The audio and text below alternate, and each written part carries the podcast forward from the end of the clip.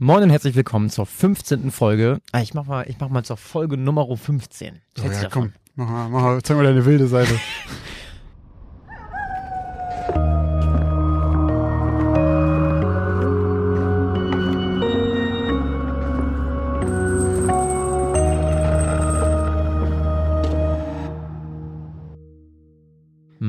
herzlich willkommen zur Folge Nummer 15 von Geschichten aus dem Altbau, dem Grusel-Podcast, wie immer mit mir, Christoph Wellrock. Und mir, Josh Kliemann. Auch heute dreht sich hier wieder alles um schaurige Ereignisse, mysteriöse Phänomene und unerklärbare Vorkommnisse. Genau, und am Ende liegt es dann wie immer an euch zu entscheiden, ob diese Geschichte entweder fiktiv sind oder ob es sich bei diesen Geschichten um wahre Begebenheiten handelt.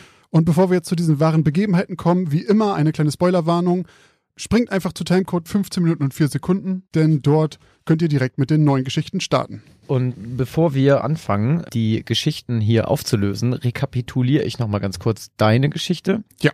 Und zwar ging es um den Gast in Zimmer 1304.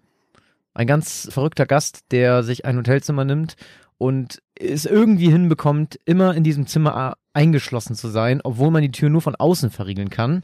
Und am Ende ist er tot. Was glaubst du?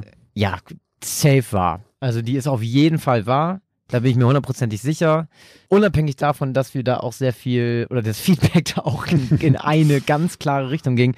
Aber mal ganz ehrlich, also sowas kann man sich, glaube ich, wirklich nicht ausdenken. Irgendeine Person hat das auch gesagt. Das kann man sich nicht ausdenken. Das ist so weird und so absurd und so ver verschachtelt alles. Ja. Ich kenne die Geschichte nicht. Also ich weiß nicht, was die wahre Begebenheit Du ist. glaubst ich, nur, dass ich die- glaube, dass sie wahr Okay. ist halt eben. Ich hatte ja tatsächlich am Anfang schon irgendwas gesagt, von wegen geht's um Zeitreise, Ja. voll ins Klo gegriffen, war eine ganz andere Ja. Geschichte. So. Das war wirklich was ganz Ähm, anderes. Ja, also ich mach's kurz und schmerzlos. Ich sage, sie ist wahr. Dann stimmst du überein mit unseren Zuhörern und Zuhörerinnen, die wir abstimmen lassen haben bei Instagram, die zu 73 Prozent gesagt haben, dass es wahr ist und 27 Prozent, dass sie falsch ist. Das war aber diesmal eine ganz klare Meinung, ne? Ja, bei Letztes beiden, aber zu dem so. anderen kommen wir gleich auch noch. Und wie auch unsere Zuhörer und Zuhörerinnen hast du recht damit. Das ist eine wahre Geschichte und zwar in Wirklichkeit, ich habe die Zimmernummer verändert und natürlich auch alle Namen. In Wirklichkeit geht es um Zimmer 1046.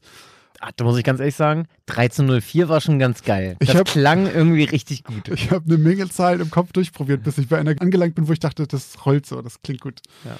Es ist Aber lust, passiert. lustig, dass du, ähm, dass du sagst Zimmer 1304, aber jetzt bei der Warenzahl Zimmer 10 bla bla. 46, ja, weil 1046 klingt irgendwie komisch. Ja, ne?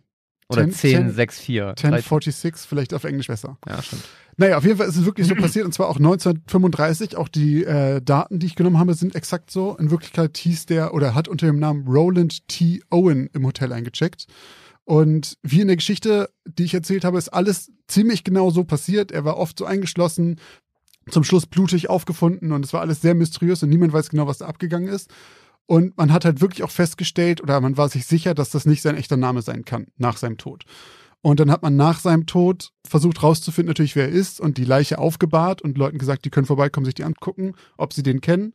Und es wurden auch Fotos von ihm abgedruckt in der Zeitung. Und- Aufriss.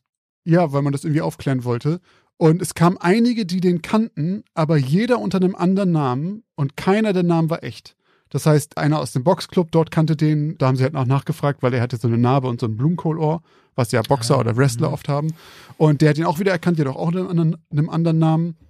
Und ein Taxifahrer meinte, er kennt den unter einem anderen Namen. In einem anderen Hotel war der mal unter einem anderen Namen. Jedes Mal komplett was anderes. Und später rief dann eine Frau bei der Polizei an und hat Geld gespendet, damit der Tote vernünftig beerdigt werden kann. Und als gefragt wurde, ob sie weiß, was mit ihm passiert ist, sagte sie nur, he's gotten into a jam. Also er steckte in der Klemme. Oder er hat sich in die Klemme manövriert. Und hat dann Anweisungen gegeben, auf welchem Friedhof er beerdigt werden soll. Denn ihren Worten nach ist er damit näher an seiner Schwester. Ein weiterer Anrufer machte halt Andeutung darauf, dass das Ganze das Resultat eines Seitensprungs sein könnte, mit den Worten Cheaters usually get what's coming to them. Also Betrüger kriegen normalerweise ab, was sie verdienen. Über eineinhalb Jahre später hat dann eine Familie aus Alabama ein Foto in der Zeitung gefunden von dem Ermordeten und konnte ihn als ihren vermissten Sohn identifizieren. Und dann wusste man auf einmal, wer er ist. Und pass auf, er hat den geilsten Namen, den ich je gehört habe für eine Mystery-Geschichte. Der heißt Artemis Ogletree. Das klingt locker wie so ein Harry Potter-Charakter. Voll. Ich finde ich Sag find noch mal, wie heißt der? Artemis Ogletree. Ich finde Ogletree ist einfach der Ogletree. geilste Nachname. Irgendwie so ein Typ, der so einen Laden in der Winkelgasse hat oder so. Stimmt. Auf jeden Fall, pass auf, es wird noch merkwürdiger. Denn die haben ihn halt seit Jahren nicht mehr gesehen, der ist halt irgendwann weggezogen da und so weiter. Die haben aber nach seinem Tod, also die haben äh, sehr viel später davon erfahren, die haben aber noch in der Zeit nach dem Tod drei schreibmaschinengeschriebene Briefe von Artemis erhalten. Sie sagten jedoch auch selber, dass er eigentlich gar nicht mit einer Schreibmaschine umgehen konnte. Dann hat später ein Jordan bei der Familie angerufen und ihnen gesagt, dass Artemis jetzt in Kairo leben würde mit einer wohlhabenden Frau, die er geheiratet hat. Und danach hörten sie nie wieder was davon. Was halt sehr danach klingt, als ob die Person, die ihn ermordet hat, das noch versucht zu decken irgendwie. Aber es ist komisch, weil die Familie überhaupt nichts davon wusste, bis sie das, die Zeitung immer gesehen hat. Es gibt ganz viele verschiedene Theorien natürlich im Internet, was da wirklich passiert ist und sowas. Eine ganz beliebte ist, dass Artemis homosexuell war und dieser Don, von dem er da mehrfach geredet hat, sein Liebhaber ist, der ihn ermordet hat. Es gibt aber halt absolut keine Beweise dafür. Es gibt eine Theorie, die ich gefunden habe, die ich für viel wahrscheinlicher halte. Und zwar gab es, er lebte zur gleichen Zeit Oni Madden. Das war ein damaliger Mafia-Boss. Und man nennt einen Mafia-Boss ja auch Don. Und der war zu der Zeit Mhm. in der Stadt und der hat eine kleinere Schwester gehabt, die auf dem gleichen Friedhof begraben liegt wie Artemis Ogletree jetzt. Und diese eine Anruferin hatte ja was gesagt, von wegen, dann ist er näher an seiner Schwester. Vielleicht hat er was mit dem zu tun. Und dieser Oni Madden hat anscheinend schon mehrere Morde begangen. Sein Spitzname war The Killer. Und, und der war eine ganze Zeit lang Boxing-Promoter. Ah, okay. Und daher könnten die beiden sich natürlich auch kennen. Aber man konnte ihm natürlich nie was nachweisen. Also wenn man da mal nachliest, ist es wirklich interessant. Also Zimmer 1046 oder halt einfach mal den geilen Namen Artemis, also Artemus Ogletree bei Google eingeben. Äh, da kann man echt eine Menge zu lesen und eine Menge interessanter Theorien finden. War auf jeden Fall, ich, also ich, ich hoffe ja, das hattest du ja auch schon gesagt, ich hoffe, die war nicht zu verwirrend, die Geschichte. Es waren einfach Nee, super also- viele Charaktere drin, super viel verschiedene Sachen und ich wollte nichts weglassen, weil einfach die reelle Geschichte, so wie sie passiert ist, schon so abgefahren war. So, da, Das Lustige war halt echt, dass es das, glaube ich, das, also ich habe die, ich habe die Geschichte quasi dreimal gehört. Also Ja. einmal im Podcast, dann einmal, als ich quasi die erste Fassung äh, Fehler gehört habe und dann nochmal mit meiner Freundin zusammen. ja. Und beim, bei beiden Malen war ich immer so, also ich habe immer mega hingehört, weil ich dachte, wenn ich jetzt nochmal genauer So. hinhöre, dann raff ich irgendwie Ja. was. Und zum Beispiel Laura meinte auch dann irgendwann, hä, Moment mal, warum wohnt er eigentlich so lange da? Der hat doch nur für eine Nacht bezahlt. Ja, Und da, dann meinte ich aber so, nee, ich glaube nicht. Und dann, das, also es war, es war so, mhm. aber er hat dann wahrscheinlich verlängert oder Ja, ja, so. genau, So, das war das dann ein. Ding. Es war jetzt kein Fehler, aber, aber das fand ich dann so, ah, stimmt, Moment mal und so. Ähm, aber gibt es irgendeine Erklärung dafür, für, diese, für dieses Verschlossensein der Tür? Nee, es muss irgendwer mit ihm da gewesen sein und ihn da immer wieder eingeschlossen haben. Es, gibt keine andere Möglichkeit. So, irgendwer muss seinen Schlüssel gehabt haben und wahrscheinlich, also zum Teil, wenn dann jemand, es war auch in sehr kurzer Zeit, aber da muss Genau. die Person auf dem Flur gewesen sein oder sowas. Es gibt, also, alles andere wäre übernatürlich, es kann natürlich auch sein, weiß ich nicht. Hm. Aber das ist halt das Wahrscheinlichste, dass halt einfach irgendwer die ganze Zeit dabei war irgendwie. Super weirde Geschichte. Mega. Ganz viele von euch äh, haben ja auch in den Kommentaren bei Instagram geschrieben, dass ihr wisst, dass die echt ist. Und ich wusste nicht, dass die Geschichte so bekannt ist. Und ich wusste auch nicht, dass die anscheinend schon in anderen True Crime Podcasts drin vorkam, was ja auch, True Crime. ja, hatte irgendwer irgendwo mal geschrieben. Äh, ich dachte tatsächlich, sie wäre etwas unbekannter, weil sie mir halt echt neu war. Wir Äh, haben halt echte, wir haben halt einfach echte Gruselfans. Ja. Die wissen halt teilweise noch mehr als wir. Die sind immer, die sind immer gelangweilt bei den Folgen. Oh, kenne ich schon, Bruder. Ach, die Geschichte. okay. Aber ja, äh, das war irgendwie klar. Okay, kommen wir zu deiner Geschichte, die gute Seele. In deiner Geschichte ging es ja um einen guten Geist einer verstorbenen Oma, die in einem Gasthaus noch aushilft, nachdem sie gestorben war. Vermutlich. Vermutlich. Genau. Da hatten wir ja auch die Zuhörer und Zuhörerinnen gefragt, ob ihr die für echt oder für falsch haltet. Und lustigerweise sind exakt die gleichen Prozentzahlen dabei rausgekommen wie bei meiner Geschichte. Es war auch 73 Prozent von euch haben gesagt, dass es wahr und 27 Prozent, dass es falsch ist. Das fand ich sehr witzig. Ich, ich habe mich, ich habe dreimal nachgeguckt, weil ich dachte, ich vergucke mich, aber es waren exakt die gleichen Zahlen. Und auch hier schließe ich mich euch an. Ich glaube, das ist äh, bestimmt eine lokale Legende von irgendwo. Hatte ich ja letztes Mal schon gesagt, ich weiß nicht welchen Ort ich gesagt hat. But Äh, ähm, Bad Wilderstedt oder so. irgendwie sowas. Irgend so ein kleiner Ort, wo es so, wo es so eine Taverne gibt oder so ein Gasthaus halt. Und da ist sowas mal passiert. Ich sag mal in den 70ern oder 80ern. Das ist so, also ich glaube, von so her kommt das irgendwie. Ja, ihr sollt alle recht behalten. Es handelt sich um eine wahre Geschichte. Und zwar auch um eine besondere Geschichte, denn ähm, es ist die erste Geschichte einer Hörerin von uns. Ah. Und es ist nicht eine Empfehlung eines bekannten Falls oder einer bekannten Geschichte, Sondern sondern es ist ihr passiert? es ist ihr passiert. Krass. Genau. Aber Und- ist sie, sorry, Ja, ist sie diejenige mit dem Bügeleisen oder ist sie die Mutter? sie ist diejenige mit dem Bügeleisen. Okay, okay. Genau, das habe ich so gelassen. Also ich habe liebe Grüße an Laura an dieser Stelle. Von Laura ist die Geschichte Okay. und sie und halt ihre Familie, die haben eine Gastwirtschaft und äh, auch schon seit langem im Familienbetrieb in Nürnberg Ah, oder in der Nähe von Nürnberg. ja, in der Nähe. und- Ich sag doch, das ist irgendein kleiner Ort. Ja, Bad Wilder steht bei Nürnberg. Laura hat mir irgendwie ganz viele Sprachnachrichten geschickt und mir äh, diese, diese spannende Geschichte erzählt. Und ja, ich habe es ihr geglaubt und äh, es klang echt total heftig irgendwie. Und ich fand es wirklich total, total super, dass sie mir das erstmal erzählt hat und sich da irgendwie so getraut hat, das zu erzählen. Weil ich Mhm. meine, wem erzählt man irgendwie Geister und Spukgeschichten so und dafür noch für voll genommen zu werden so.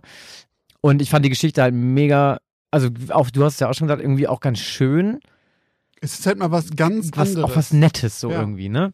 Und irgendwie wünscht man sich sowas ja selber. Also man irgendwie, wenn man als Kind Leben und Tod noch nicht so ganz gerafft hat so und irgendwer stirbt, dann fragt man immer Mama, wo ist jetzt Papa, wo ist jetzt, wo ist sie jetzt, wo ist jetzt Oma, wo ist Opa? Und dann, ja, die sind jetzt im Himmel, die gucken jetzt auf dich. Das hat man immer so drin. ja. Und in der Geschichte ist es dann so ein bisschen, ja, erlebt, so ein Oma, bisschen. Oma guckt, guckt wirklich so, dass es euch in dem Hof hier gut geht, so, ne? Und ja, das, das ist echt ganz lustig. Fand ich ganz schön. Und ähm, ja, im Prinzip ist es, also es ist äh, nicht in den 70er, 80er Jahren passiert, sondern es ist in diesem Jahr passiert. Wirklich? Ähm, ja, wenn ich das richtig, müsste es dieses Jahr, beziehungsweise oder Ende letzten Jahres. Okay. Also es ist sehr, sehr frisch. okay. Genau, und es ist eigentlich so, wie ich es gesagt habe, nur dass, also die Mama von ihr, die hat diesen Traum gehabt und die hat dann erstmal nichts gemacht. Die hat dann erstmal einen Tag gewartet und dachte, das, das kann ja nicht sein. Mit dem Billardtisch. Mit, ja, mit dem, mit dem, genau, mit das, dem tropfenden Wasser. Genau, der was. Billardtisch, das Mhm. war, das war ich, äh, also im Ja, okay. Billardzimmer. Aber ähm, mit diesem, dass, dass dass es tropft und dass es einen Wasserschaden gibt, das war halt, hat die ihre Mama, also die Oma sozusagen ihrem Traum gesagt. Und dann hat sie das auch ihrer Schwester erzählt und die hat es dann halt gepeilt und gerafft, dass da irgendwo ein Wasserschaden ist. Bei Laura war es so, ja, dass die, ja, das mit dem Bügeleisen und dieses, dieses Geräusch und so, das, das war halt, das habe ich eins zu eins alles so übernommen. Also, und auch, dass sie halt irgendwie arbeiten musste und dass die da im Hof gepennt hat und so. Also, Haben Sie auch wirklich eine Harfe? War das eine Harfe auch bei ihr? Oh, ich ich glaube ja. Ich glaube, es war so, was hat sie gesagt? Zupfendes Zupf, Zupfgeräusch. Ein Ja, Seiteninstrument. ich glaube so. okay. Ja. Krass. Ich finde, Vielleicht auch nicht. Also, ich, also als ich dann so war, das so, okay, warte mal, ich glaube nicht, dass sie davon gesprochen hat, dass sie eine Harfe als Deko im Zimmer haben. Das habe ich mir dann gemacht. Aber es war irgendwas mit einem zupfenden Geräusch. Vielleicht war es auch eine Geige oder so, keine Ahnung. also eine Harfe ist halt riesig. ja, ja. Ähm, Ich, also ich weiß, wie eine Harfe aussieht, aber ich dachte so, okay, also ich glaube, das der, kann ja sein. ich glaube der, die Gastwirtschaft ist auch äh, kein Fünf-Sterne Zur äh, tanzenden Harfe. zur, zu, äh, Restaurant, Hotel mit, mit Spa-Bereich. Also ich glaube, Ah, das ist okay, ein bisschen okay. kleiner alles. Ja. Ähm, da habe ich dann so ein bisschen so und auch ne, Waldkeiler und ähm, Jagdhaus und so. Das war ich alles. Ich glaube, deswegen war es in meinem Kopf auch länger her und ein bisschen Ja, ja, ja. ähm, lo nicht lokaler. Wie heißt das? Bisschen ländlicher. Dörflicher, Ja. ja. Genau, aber ja, es ist eine wahre Geschichte. Ich glaube, Laura, da, ähm, ich wüsste auch nicht, warum überhaupt irgendjemand uns sowas einfach irgendwie erzählen sollte, wenn es nicht stimmt, weil ganz ehrlich, hat ja niemand was Hatten von. haben sie nichts von. Nee. Ähm, und ja, ganz vielen Dank dafür. Ich finde, das macht Geschichte. für, für mich jetzt einen ganz schönen Unterschied zu wissen, nicht nur, ah, okay, es ist eine Legende von irgendwo, sondern halt, Ja. also das wirkt, wenn wir, also ich glaube auch einfach mal, dass das stimmt so, dass sie das so erlebt hat. Das macht das sehr viel halt noch reeller und noch fassbarer. So, wenn man einfach so so eine Urban Legend von halt Bad Wildersloh wäre oder was weiß ich was, dann wäre es halt so, ah ja, okay, ist halt so eine Legende, gibt es drei Millionen Erklärungen für. Aber ich finde, das macht es echt noch ein bisschen besonderer. Ja, auf jeden Fall.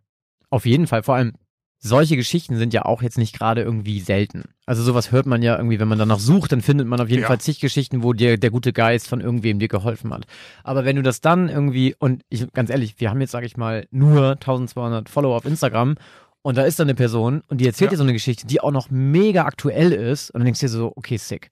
So, also das finde ich halt schon krass irgendwo, Voll. ne? Und falls euch irgendwie was passiert ist oder äh, ihr und ihr darüber sprechen möchtet und ihr, das findet, dass es für diesen Podcast irgendwie eine passende Geschichte wäre, dann Falls ihr es auch okay findet, wenn wir das unter Umständen etwas umwandeln Ja. und in eine Geschichte formulieren, dann tut's Laura nach und schreibt uns einfach entweder bei Instagram direkt oder an Geschichten aus dem Altbau at outlook.de eine kleine Mail. Genau.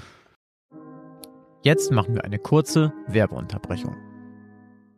Was glaubt ihr, gebt ihr eigentlich so für Essen im Monat aus? Oder für Klamotten? Oder um nebenan in dem kleinen süßen Café einen Cappuccino zu trinken?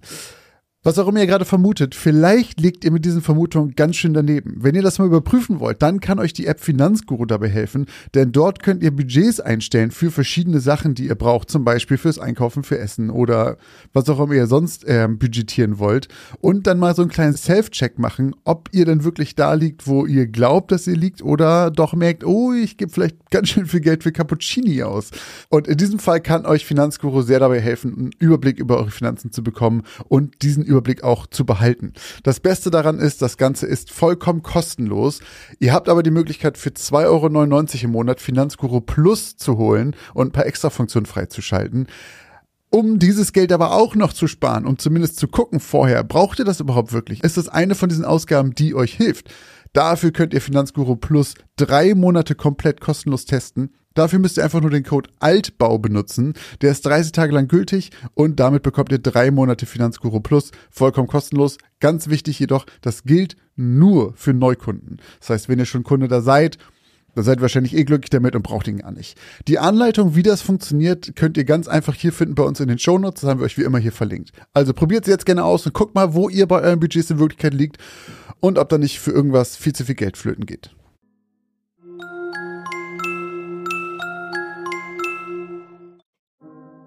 Und jetzt geht's auch schon weiter mit den neuen Geschichten.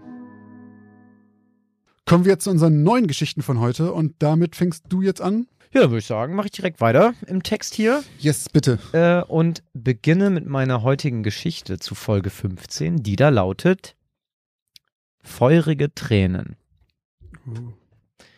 Sirenengeheul riss Pete an diesem mit Regenwolken verhangenen Mittwochabend jäh aus seinen Gedanken. Er rollte das Rollo ein wenig nach oben und linste aus dem kleinen Fenster nach draußen auf die Straße. Mehrere Feuerwehr, Notarzt und Polizeiautos rasten zum Nachbarblock seiner Straße. Pete öffnete das Fenster und steckte den Kopf nach draußen, um zu schauen, was der Grund dafür war. Dicke Rauchschwaden hingen über dem Gebäude. Es brannte in einem der Apartments. Hoffentlich kommen da alle lebend raus, dachte er. Wenigstens wohnen wir in England.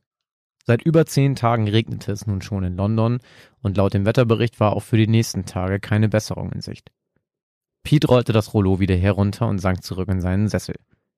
So gut es ging, versuchte er das Sirenengeheul auszublenden, um sich wieder auf seine Zeitung konzentrieren zu können. Seit Tagen studierte er die Verkaufsanzeigen. Er war auf der Suche nach alten, wertvollen Dingen. Antiquitäten, Möbeln, Bildern oder seltenen Vasen. Alles, was sich gut an Sammler mit dem nötigen Kleingeld verkaufen ließ. Pete war Antiquitätenhändler. Er hatte ein gut laufendes Geschäft, mitten in Hackney, was bis unter die Decke vollgestopft war mit den verschiedensten Dingen. Sein Kundenstamm bestand überwiegend aus wohlhabenden Kunden aus den nobleren Bezirken Londons. Nur selten verliefen sich Touristen oder Bummler in den eher unscheinbaren Laden in einer der zahlreichen kleineren Gassen Hackneys. Die Verkaufsanzeigen hatten sich in der Vergangenheit mehr als bewährt. Haushaltsauflösungen, Erbschaften und allerlei Dinge, die von Leuten, die es nicht besser wussten, als Krempel bezeichnet wurden, all das gab es günstig zu kaufen. Pete war aber kein Gauner. Er zahlte faire Preise und verkaufte zu fairen Preisen.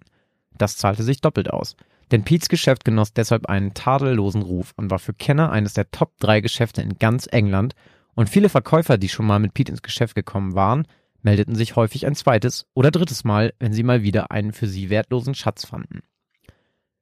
Pete's Pupillen rasten förmlich durch die Zeilen der Anzeigen. Mittlerweile war er ziemlich gut darin, die Seiten geradezu zu überfliegen, ohne die besonderen Schlagwörter zu übersehen. Jetzt jedoch ruhte sein Auge seit schon mehr als 30 Sekunden auf einer Anzeige, obwohl er mit dem Titel nichts wirklich anfangen konnte. Ölbild von Pavel Dagostav zu verschenken. Zu verschenken, dachte Pete. Zu verschenken ist immer gut. Von einem Pavel Dagostav hatte er jedoch noch nie etwas gehört. Pete überflog den Rest der Anzeige und suchte nach den Kontaktdaten. Elizabeth Hagenlever, Turnby Street 4, Hackney. Quasi direkt nebenan, sinnierte Pete, und einem geschenkten Gaul schaute man bekanntlich nicht ins Maul. Außerdem hatte er an die 15 Stammkunden, die viel mit Kunstwerken und generell mit Ölbildern zu tun hatten. Pete schaute auf die Uhr. Es war gerade erst kurz nach 17 Uhr. Nicht zu spät oder zu unhöflich, um es bei der Dame zu probieren. Bevor er die Nummer der Verkäuferin wählte, tippte er in eine Suchmaschine auf seinem Smartphone den Namen des Malers ein. Pete hatte natürlich damit gerechnet, dass es sich bei diesem Dagostaff nicht um einen zweiten Van Gogh handelte, doch dass er so gut wie gar nichts über den Maler finden konnte, überraschte ihn. Es gab nur einen wirklich brauchbaren Artikel von einem russischen Journalisten. Doch zu Pete's Unmut war dieser in Kyrillisch verfasst und somit für ihn unlesbar. Pete seufzte wählte aber dennoch die Nummer der Verkäuferin und verabredete sich mit ihr um 19 Uhr, um mir das Bild abzunehmen. Mrs. Hagenlever war eine kleine, betagte Dame. Freundlich begrüßte sie Pete und bot ihm sogar einen Tee an, als er die Wohnung der alten Dame betrat. Dankend lehnte er ab und fragte sie, ob sie etwas mehr über den Künstler wisse. Nur, dass er um 1870 gelebt und gemalt hatte. Seine bekanntesten Bilder waren 15 Porträts auf Öl von 15 weinenden Kindern aus Kriegsgebieten des Deutsch-Französischen Krieges. Angeblich wurden sie nach dem Krieg in verschiedenen Ausstellungen diverser Kunstgalerien ausgestellt, um auf den Horror und Schrecken des Krieges hinzuweisen. Nach einem Großbrand in einer der Kunsthallen konnten glücklicherweise sämtliche Bilder gerettet werden, aber leider verstreuten sie sich anschließend über die ganze Welt. Pavel Dagostav soll kurz nach dem Brand gestorben sein. Das war alles, was Mrs. Hagenlever wusste. Danach zeigte sie ihm das Bild. Pete betrachtete das kleine Mädchen, was in Ölfarben gemalt war, ein paar Sekunden. Sie weinte dicke Tränen und sah sehr unglücklich aus. Der Hintergrund des Bildes war in einem dunklen Braun gehalten und in der rechten oberen Ecke des Bildes konnte man die winzige Signatur des Künstlers erkennen. Pete fiel nicht ein einziger Grund ein, warum man sich dieses abgrundtief hässliche Bild aufhängen sollte. Wusste aber gleichzeitig, dass er absolut keine Ahnung von Kunst hatte. Aber zumindest die Kundschaft hatte er, die sich mit solchen Dingen auskannte. Zusammen mit Mrs. Hagenlever wickelte er das Bild in ein großes Leinentuch und klemmte es sich unter den Arm. Als er sich bei der alten Dame abschließend bedankte und ihr seine Hand reichte, stutzte er für einen kurzen Moment. Mrs. Hagenlevers Ärmel war beim Händeschütteln etwas nach oben gerutscht, so dass man ihren gesamten Unterarm sehen konnte. Vom Handgelenk aufwärts war er vollkommen vernarbt. Hm. Als Mrs. Hagenlever Pete's Blick bemerkte, zog sie rasch ihren Ärmel wieder herunter. Ist nicht so schlimm, sagte sie, nur ein kleiner Unfall beim Kochen. Pete nickte langsam. Als er sich umdrehte, um die Wohnung der alten Dame zu verlassen, fixierte er für den Bruchteil einer Sekunde die Beine der Dame. Auch durch die dicken, durchsichtigen Strumpfhosen, die Mrs. Hagenlever unter ihrem langen Rock trug, waren die Verbrennungen an ihren beiden Beinen zu sehen. Muss wohl über einem Lagerfeuer gekocht haben, dachte Pete und wusste, dass die Frau ihn angelogen hatte. Auf dem Rückweg entschloss sich Pete, das Bild direkt in seinen Laden zu bringen. Er verließ die Hauptstraße und lenkte seinen Mini in Richtung des Arbeiterviertels Hackney. In seinem Laden angekommen, positionierte er das Bild auf einer klapprigen Staffelei und befreite es von dem Leinentuch. Anschließend ging er hinter seinen Tresen und holte sein Notizbuch mit allen Kundendaten hervor. Er steckte es in die Innentasche seiner Jacke, schloss den Laden ab und machte sich auf den Heimweg. Noch am selben Abend verfasste Pete eine Rundmail an alle Stammkunden, die ein Fable für Kunst hatten. Für nur 300 Pfund könne man bei ihm eines der weinenden Kinder von Pavel Dagostav erstehen. Zufrieden klickte er mit der Maus auf Senden, klappte den Computer zu und ließ sich mit einem leisen Stöhnen in seinen Sessel fallen und schloss die Augen. Als er ein paar Stunden später aus seinem kurzen Dämmerschlaf erwachte, blinkte sein Smartphone auf dem Couchtisch und er sah, dass er eine E-Mail bekommen hatte. Einer seiner Stammkunden hatte ihm kurz nach Abschicken der E-Mail geantwortet. Das Grinsen, mit dem er die E-Mail öffnete, erstarb sofort, als er die Nachricht zu Ende gelesen hatte. Mr. Cotter, ein reicher Geschäftsmann mit dem nötigen Sinn für Kunst und Kultur, hatte ihm mit zwei Zeilen geantwortet. Mr. Fence, Sie wissen nicht, was Sie sich da ins Haus geholt haben. Werden Sie das Bild so schnell wie möglich wieder los. Sorgen Sie umgehend dafür, dass es aus Ihrem Haus verschwindet. Cotter. Puh. Was zur Hölle, dachte Pete. Mr. Cotter war niemand, der ihm einfach nur einen Streich spielen oder Angst machen wollte. Er schaute auf die Uhr. Es war fast Mitternacht. Definitiv zu spät, um jemanden wie Mr. Cotter um diese Zeit noch zu belästigen. Pete entschloss sich, ihn direkt am nächsten Morgen vom Laden aus zu kontaktieren und nachzufragen, von was genau er da überhaupt sprach. Er knipste die Wohnzimmerlampe aus, putzte sich im Bad die Zähne und ging anschließend ins Bett. Gegen halb sechs in der Früh wurde Pete unsanft geweckt. Jemand klingelte bei ihm Sturm. Schlaftrunken schleppte er sich aus dem Bett und wankte zur Haustür. Zwei Polizisten standen davor. Nachdem Pete sie reingelassen hatte und sich und den Beamten einen heißen Tee eingoss, erzählten sie ihm, dass sein Geschäft vor zwei Stunden in Flammen aufgegangen war. Hm. Noch konnte nicht geklärt werden, was die Ursache für den Brand gewesen sei. Allerdings sei der Laden bis auf die Grundmauer niedergebrannt. Durch die vielen Holzmöbel und zahlreichen weiteren leicht entzündlichen Gegenstände, die Pete in seinem Laden verkaufte, sei es ziemlich schnell gegangen. Das Einzige, was der Löschtrupp nach dem Löschen des Brandes vorfand, war ein Bild mit einem weinenden Mädchen. Völlig unversehrt und in einem tadellosen Zustand. Pete musste sich mit beiden Armen am Herd abstützen, um nicht umzufallen. Der wirtschaftliche Schaden allerdings war nicht der Grund dafür. Er war sehr gut versichert und er mietete einen Storage-Raum, in dem er die wirklich seltenen und wertvollen Dinge eingeschlossen hatte, aus Angst vor Diebstahl. Nein, der wahre Grund für Pete's Schock war die E-Mail von Mr. Cotter, die jetzt plötzlich einen schrecklichen Sinn ergab. Was zur Hölle hatte er der alten Dame da bloß abgenommen und was wusste Cotter darüber? Kurz bevor die Beamten Pete's Wohnung verließen, teilten sie ihm mit, dass es circa eine Woche dauern würde, bis er seinen vom Feuer nicht zerstörten Besitz wiederbekäme. Anschließend schaltete Pete den Fernseher ein. Der Brand seines Geschäfts lief gerade in den Nachrichten. Am Ende des Berichts verwies die Nachrichtensprecherin auf einen Zusammenhang zwischen mehreren anderen Bränden der Stadt und Pete's Magen zog sich plötzlich schmerzhaft zusammen. Bei acht Bränden der vergangenen sieben Tage in London und direkten Umkreis wurden in den Feuerruinen Ölgemälde von einem gewissen Pavel Dagostav gefunden. Es waren alles Porträts von weinenden Jungen und Mädchen. Keines der Bilder hatte auch nur einen Kratzer abbekommen und alle waren völlig unversehrt aus den sonst komplett heruntergebrannten Gebäuden geborgen worden. Ungewöhnlich bei den Bränden war, so fuhr die Sprecherin fort, dass die Flammen nicht auf andere Gebäude oder Wohnungen übergeschlagen waren, sondern immer nur ein einziges Haus oder eine einzige Wohnung zerstörten. Pete schaltete den Fernseher aus. Er warf sich seinen Mantel über die Schultern und rannte durch das Treppenhaus seines Wohnhauses hinunter auf den Parkplatz. Er sprang in seinen Mini und fuhr Richtung Turnby Street 4 in Hackney. Er musste Mrs. Hagenlever zur Rede stellen. Die Brandnarben waren garantiert nicht bei einem Malheur beim Kochen passiert. Da war er sich sicher. Die alte Dame wusste ganz genau, was sie Peter für ein Geschenk gemacht hatte. Als er das Haus von Mrs. Hagenlever erreichte, hastete er die kleine Steintreppe zur Haustür hinauf und klingelte ebenfalls Sturm. Doch niemand öffnete ihm.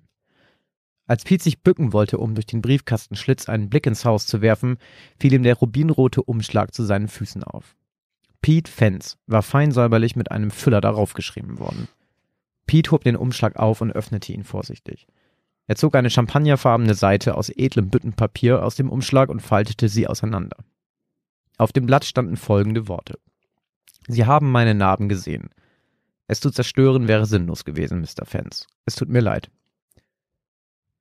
Pete steckte die Seite wieder in den Umschlag und verstaute ihn in seiner Jackentasche. Er setzte sich in seinen Mini und fuhr zurück nach Hause. In seinem Apartment angekommen, ließ er sich in seinen Sessel fallen und klappte den Laptop auf. Er öffnete die Website Gumtree und klickte mit der Maus auf den Reiter Anzeige aufgeben.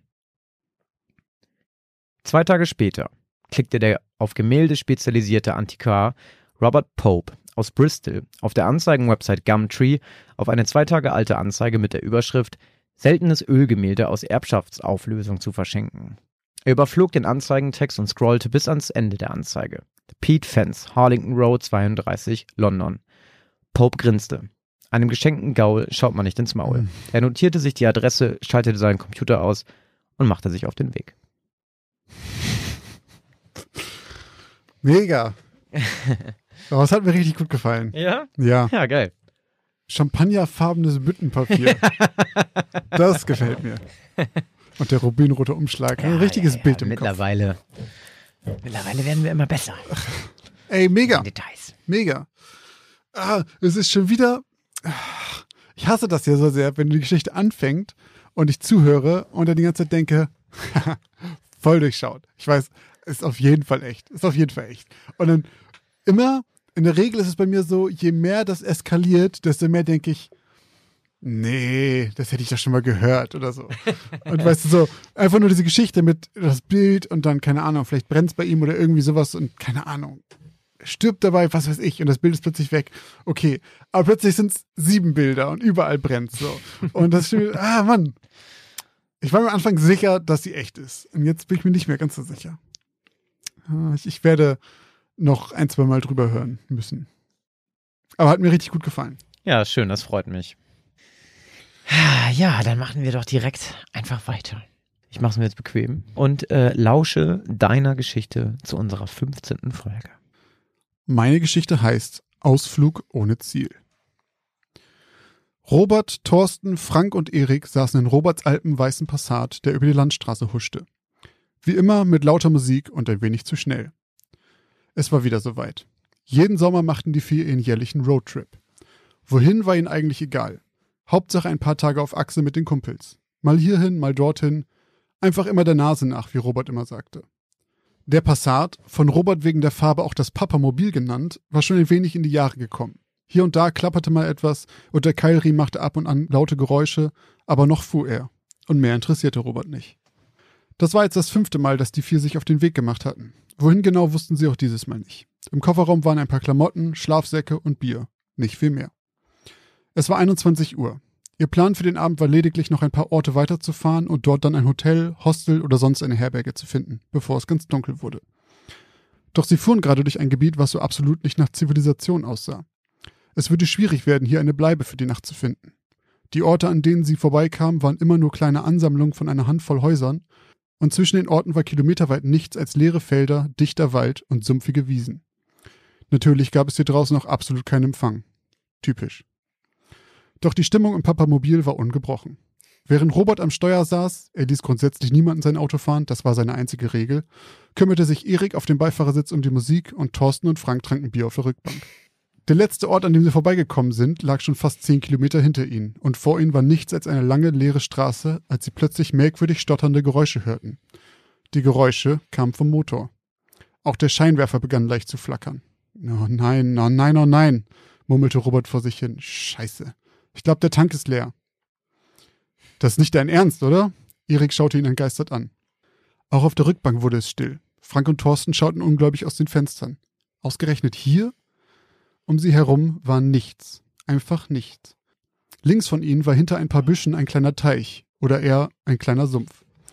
Rechts von der Straße ein dichter Wald und keine Seele weit und breit. Kein Haus, keine Straßenschilder, nicht mal andere Autos waren hier auf der Strecke unterwegs. Wie kannst du Vollidiot bitte nicht getankt haben? Bist du dumm? Die drei schauen Robert ein wenig entgeistert an. Scheiße, tut mir leid. Ich war mir sicher, dass der Tank vor kurzem noch halb voll war. Ich weiß auch nicht. Die nächsten paar Minuten sagte niemand ein Wort. Während Robert wieder und wieder versuchte, den Motor zu starten, liefen Thorsten und Frank verzweifelt um das Auto in der Hoffnung, etwas Empfang zu bekommen, um jemanden anzurufen. Leider ohne Erfolg. Sie fassten einen Plan.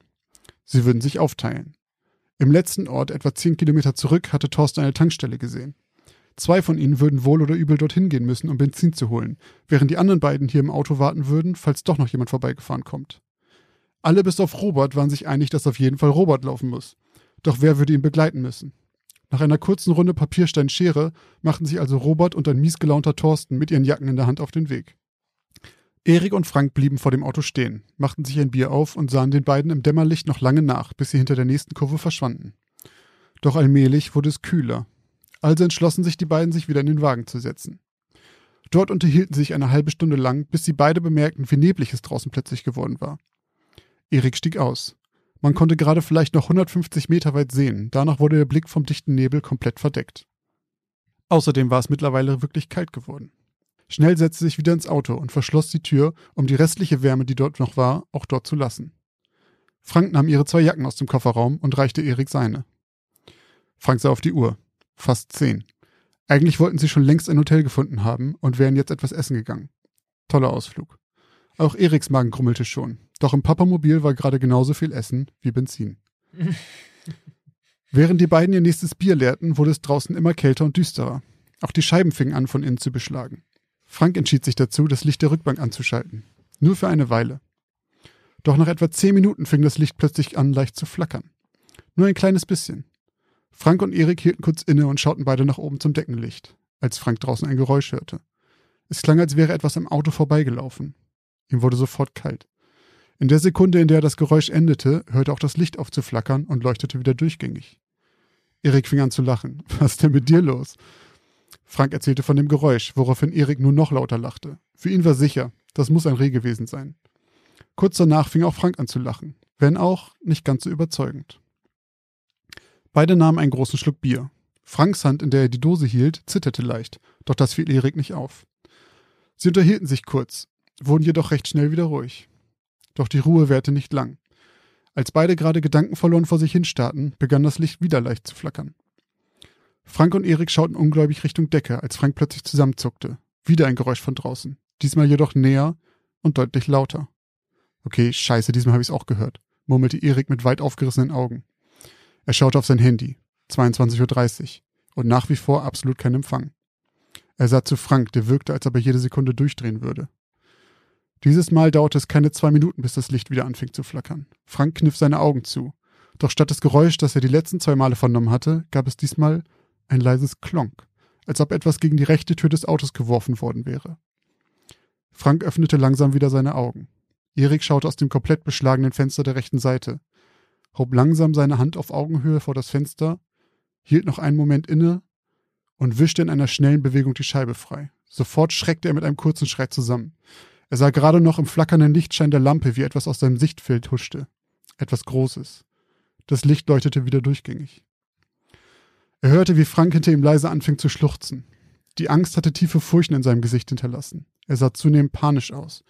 Doch auch Erik fiel es langsam schwer, gefasst zu bleiben. Irgendjemand, oder vielleicht eher irgendetwas, war da draußen.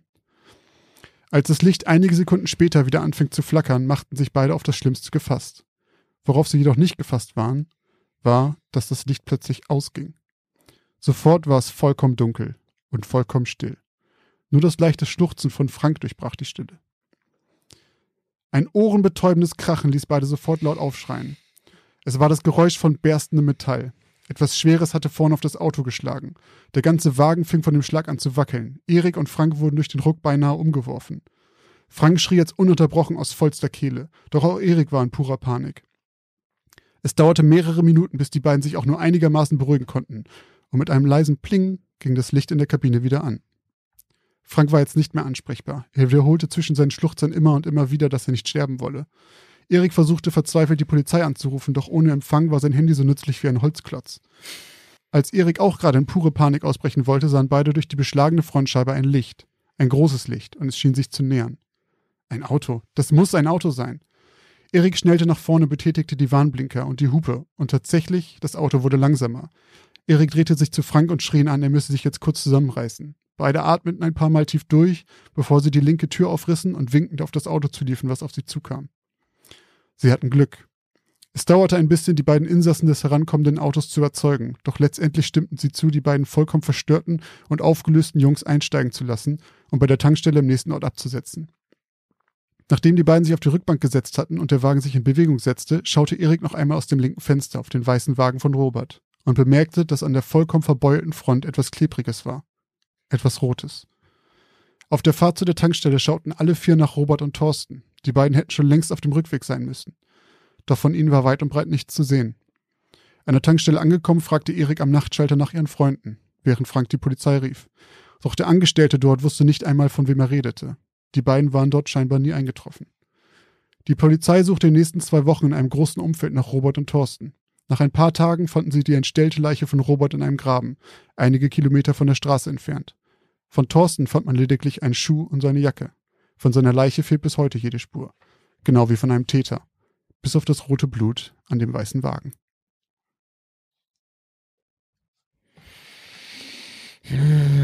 Das, ja, das war mal wieder so eine klassische, klassische Josh Kliman-Geschichte. Ist das eine klassische Josh ja, Kliman-Geschichte? weil, weil du das, du kriegst das irgendwie so hin, so gewisse ähm,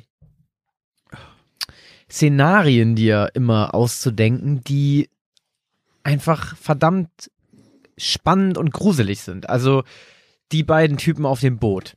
So, zum Beispiel. so, die auf Ja. See. Ähm, jetzt sind es irgendwie zwei Typen in einem Auto.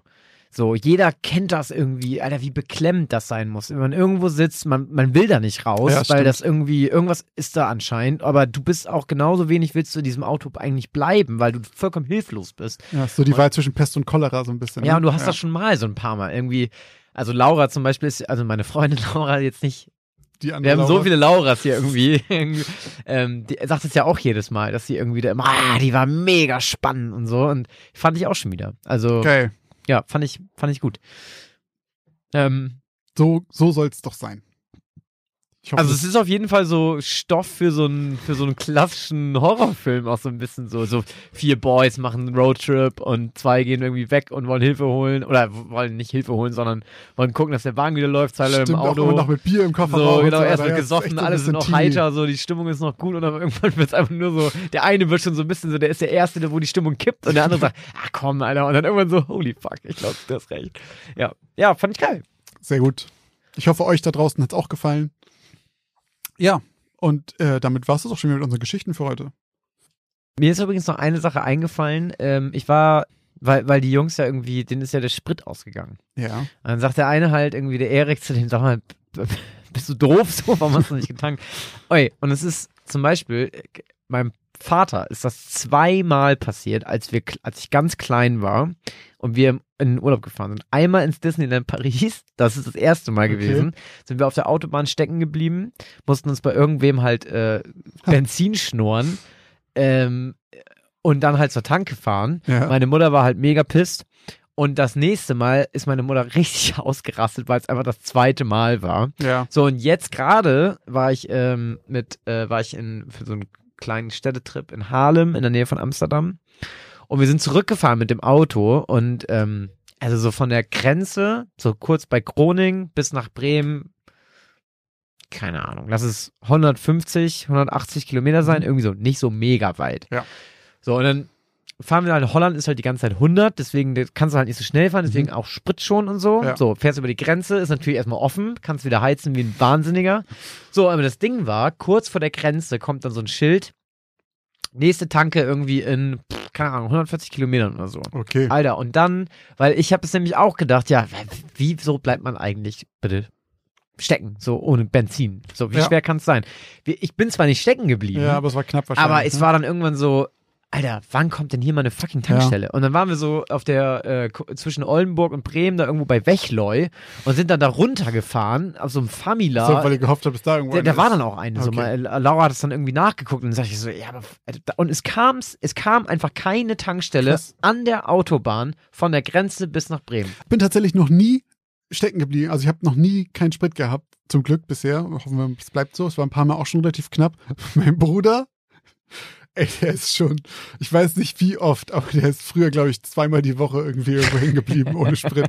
Es war so krass, wie, es war immer, musste irgendwer vorbeikommen mit, mit dem Kanister und ich ein bisschen was reinfüllen, weil er wieder irgendwo in der Walachei rumsaß. In Bad Wilderstedt irgendwo. Ja, aber wirklich, irgendwie an so einem Wegesrand, dann steht er da mit seinem Auto, schon wieder kein Sprit mehr. Das war echt damals an der Tagesordnung. Ja, so viel dazu, auf Ja. jeden Fall. Aber schöne Geschichte. Danke. Dann kommen wir jetzt, glaube ich, schon wieder zum Ende. Ja. Zuerst einmal Danksagung. Wir möchten auch diesmal Oh ja, wieder jemanden Danke sagen. Stimmt, stimmt. Und zwar Lisa, aka Die Eule. Vielen Dank für die Unterstützung bei Patreon. Ein neuer Patreon. Lisa, vielen Dank, dass du uns jetzt monatlich unterstützt. Und falls ihr da draußen uns auch unterstützen wollt, dann geht doch auf Patreon oder Steady. Dort könnt ihr uns monatlich unterstützen oder auf PayPal mit einer einmaligen Zahlung. Die Links zu all dem findet ihr bei Instagram und bei Twitter in dem Linktree. Sind beide in der Bio verlinkt. Und falls ihr uns nicht finanziell unterstützen könnt oder wollt, könnt ihr uns auf jeden Fall auf, auf anderen Wege helfen, denn ihr könnt euren Freunden von unserem tollen Podcast erzählen, könnt ihn weiterempfehlen. Ihr könnt uns auf iTunes eine Bewertung dalassen. Wir haben auch gesehen, dass da sich gerade wieder sehr viel getan hat und auch äh, neue Texte geschrieben wurden, über die ich mich auf jeden Fall sehr gefreut habe. Also auch da lasst uns da gerne irgendwie natürlich eine 5-Sterne-Bewertung da mit einem kurzen Text. Freuen wir uns, wenn wir das lesen. Oder ja, teilt uns auf Instagram, folgt uns auf Instagram, denn auch da, Josh, haben wir einen Kanal, wenn ich mich nicht irre. Ja, ganz genau. Auf Instagram unter Geschichten aus dem Altbau, alles zusammengeschrieben, findet ihr von uns weiteren Content. Und zwar immer, wenn wir eine Auflösung haben zu einer echten Geschichte, dann laden wir da Sachen hoch, zu den echten Hintergründen. Zum Beispiel zu meiner Geschichte vom letzten Mal, dem mit Artemis Ogletree. Da werdet ihr dort dann weiteres Material zu finden, denn dort informieren wir euch über ein paar Hintergründe. Auch auf Instagram gibt es immer zu den Folgen eine Abstimmung, ob ihr glaubt, dass die Geschichte wahr ist oder nicht. Und ihr könnt unter dem Post zu der einzelnen Folge jedes Mal noch miteinander diskutieren oder schreiben, falls ihr das Gefühl habt, ihr habt mehr Ahnung als die anderen und möchtet ein paar Hinweise geben, wo die Hintergründe herkommen der Geschichte. Und darüber hinaus könnt ihr uns natürlich auch auf diesem Kanal immer erreichen. Schreibt uns, wenn ihr irgendwie äh, Feedback habt, wenn ihr Geschichten habt, wenn ihr irgendwas, alles, was euch auf dem Herzen liegt, könnt ihr uns in einer DM verfassen und uns dort schreiben. Äh, falls ihr kein Instagram habt, dann, ich sag's immer wieder, macht euch gefälligst einen Account und Löscht stattdessen Facebook, den braucht ihr echt nicht. Genau. Und ansonsten haben wir aber auch eine E-Mail-Adresse und zwar Geschichten aus dem Altbau at outlook.de. Da könnt ihr auch alles hinschicken. Ähm, wenn euch das lieber ist, dann auch dort dann würde ich sagen, bedanke ich mich oder wir uns bei allen unseren Hörerinnen und Hörern, die auch heute wieder uns äh, zugehört haben.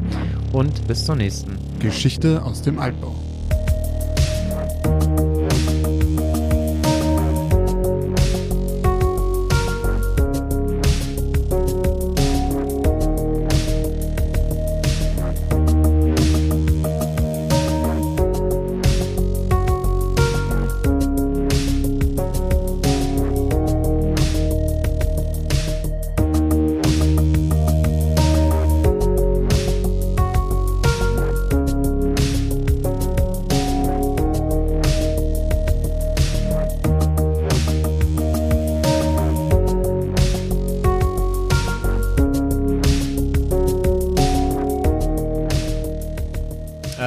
Hast ja auch noch ein Auto, ne? Ich habe noch ein Auto. Ich hatte, ich hatte, glaube ich, eins, bis ich umgezogen bin nach Bremen. Und das war so mit, alt war ich da? 21 oder so? Mhm. Und ähm, seitdem habe ich keins mehr. Aber bis dahin hatte ich eins. Weil es ist ja das Erste, was du Ja, auf dem klar. Dorf machst, wenn du 18 bist. Du hast halt einen Führerschein und ein Auto. Auf jeden Ähm, aber warst du, was für, was, was, was warst du für ein Typ äh, Tank, tanken? Oh, immer so viel, wie ich, also Immer so viel, wie ich brauchte, um immer so- irgendwo anzukommen. Immer so ein Zehner, Ich habe ne? öfter mal Ärger von meinem Vater gekriegt, weil ich das, ich habe das Auto von ihm natürlich benutzt äh, und dann habe ich es immer auf den Hof gestellt und er, kommt, er kam danach immer so gerade noch so zu einer Tankstelle. Ey, ich war immer so, ja, Zehner, ne? So, und dann ist so. immer, wirklich immer im roten Bereich. Ey, und wenn du einmal vollgetankt hast, bist du da wieder du bist der King. bist der König da vom Hof gefahren.